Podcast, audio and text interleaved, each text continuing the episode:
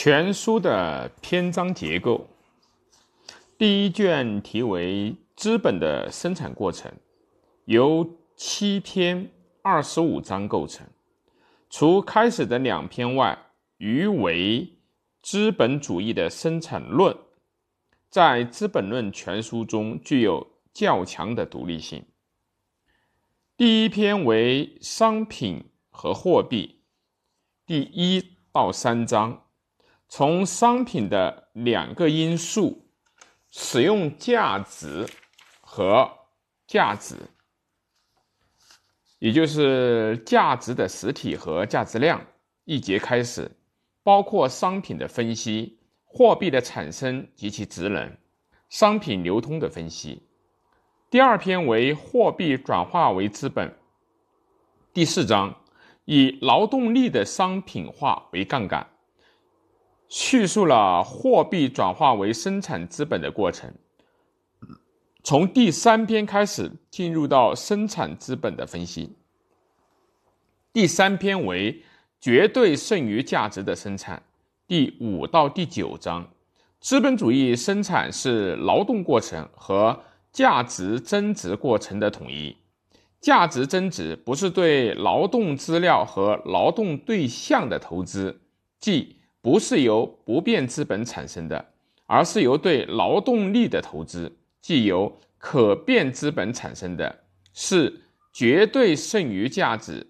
生产剩余价值的方法是通过延长劳动时间进行绝对剩余价值的生产。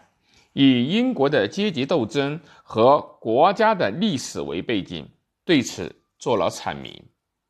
第四篇为。相对剩余价值的生产，第十到十三章说明剩余价值生产的第二种方法是通过劳动生产力的提高，降低劳动力的价值，因而缩短了必要劳动时间。第一次依据史实阐明了协作、工厂手工业、机器和大工业等生产力发展的各种形式。在资本主义制度下达到价值增值这一目的。第五篇为绝对剩余价值和相对剩余价值的生产，也就是第十四到第十六章。本书进行了准确的统一的考察，将决定剩余价值率的三个要素，是指劳动的长度、强度和生产率的各种组合关系进行了研究。第六篇为工资，也就是讲到的第十七章到二十章，即工资的理论。马克思的特色在于说明工资是劳动力的价值或者价格的本质，以劳动的价值或者价格及工资的现象来表现这一点，以及工资采取计时工计工资、计件工资等各种形式。便进一步掩盖了工资的本质。第七篇资本的积累过程，第二十一到二十五章以资本带来的剩余价值转化为追求资本的资本积累作为论题。积累包括由于资本对劳动力的统治的扩大，技术构成的高度化与劳动力的量相比。劳动资料和劳动对象的量增大，而引起资本有机构成的提高。与可变资本相比的不变资本比率提高，相对过剩人口，也就是失业的形成和产业的后备军化等问题。同时还论及以人为的创造为前提的。生产资本活动及所谓的原始积累，第二十四章，本章最后一节为资本主义积累的历史趋势，虽然是片段，但论述了资本主义国际化的发展、资本的集中和垄断、工人阶级的反抗等资本主义的未来特征，提出了源于协作和生产资料的共同占有的这种。资本主义的时代成果，而重建个人所有制的社会主义的特征，读来发人深思。第二卷是资本的流通过程，共三篇二十一章，与第一卷论述的生产过程、货币转化为劳动资料、劳动对象、劳动力、商品再转化为货币这一狭义的流通过程统一，以广义的流通过程为研究内容，阐明资本在支配生产、流通、消费时的矛盾状态，被揭掩盖了的剩余价值。生产实体必然使人产生流通过程中具有增值价值增值力的幻觉，这是本卷的主题。第一篇为资本形态变化及其循环，说明资本由货币到生产要素的渐次转换循环的条件，循环的三种形式：货币资本循环、生产资本的循环和商品资本的循环。同时，对流通的时间、流通费用做了说明。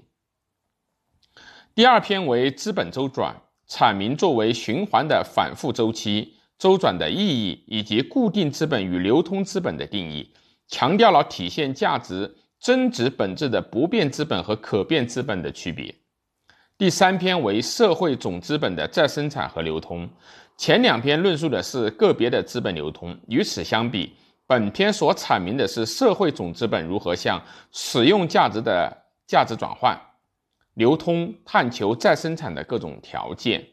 从生产资料生产和消费资料生产这两个部类的分离，CVM，也就是不变资本、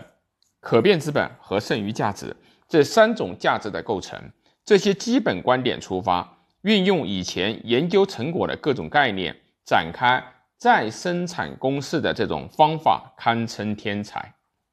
第三卷的题目是资本主义生产的总过程，共七篇五十二章，论述了利润、利息等剩余价值的分配形式。商人、银行、地主重新出现，说明他们在与产业资本家的关系中的作用。然后研究整个有产阶级的内部关系，说明他是如何从。生产的资本、劳动的剩余价值的生产中独立及受到限制。第一篇为剩余价值转化为利润和剩余价值率转化为利润率，说明了作为榨取剩余劳动的剩余价值，在资本家的意识中，它作为资本产生的利润而被神秘化，并说明了影响利润与资本的比率即利润率的各种因素。周转速度等等。第二篇为利润转化为平均利润，说明了不同的生产部门的资本的不同构成和由此引起的利润差的差别，即一般利润，也就是平均利润率通过竞争而平均化，以此为条件的生产价格的形成，或同一部门内部由于竞争而形成的市场价值。第三篇为利润率趋向于下降的规律，分析了资本主义生产和剩积累导致劳动生产率的提高和资本有机构成的提高。作为从人类异化了的独立的社会力量，以及在剩余价值一定的条件下，如果一般利润率下降，便会集引起集中、萧条和危机等等。第四篇为商品资本和货币资本转化为商品经营资本和货币经营的资本，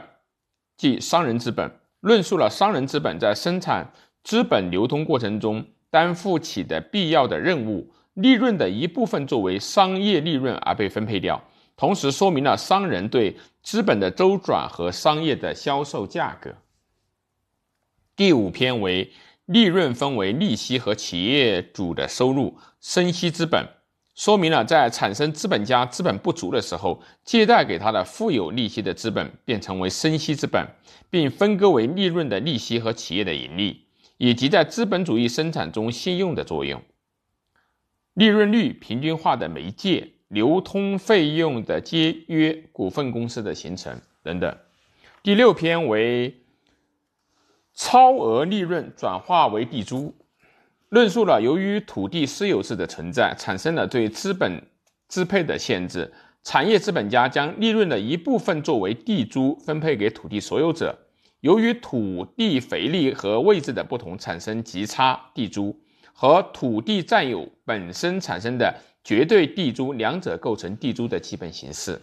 第七篇为各种收入及其源泉，论述了在资本利润包括利息、劳动到工资、地主到地租的收入源泉的三位一体的公式中。资本主义的拜物教最终完成，因此，因而分配的各种关系只不过是潜藏在生产的诸关系之中，最后以完未完成的阶级一章结束了本书。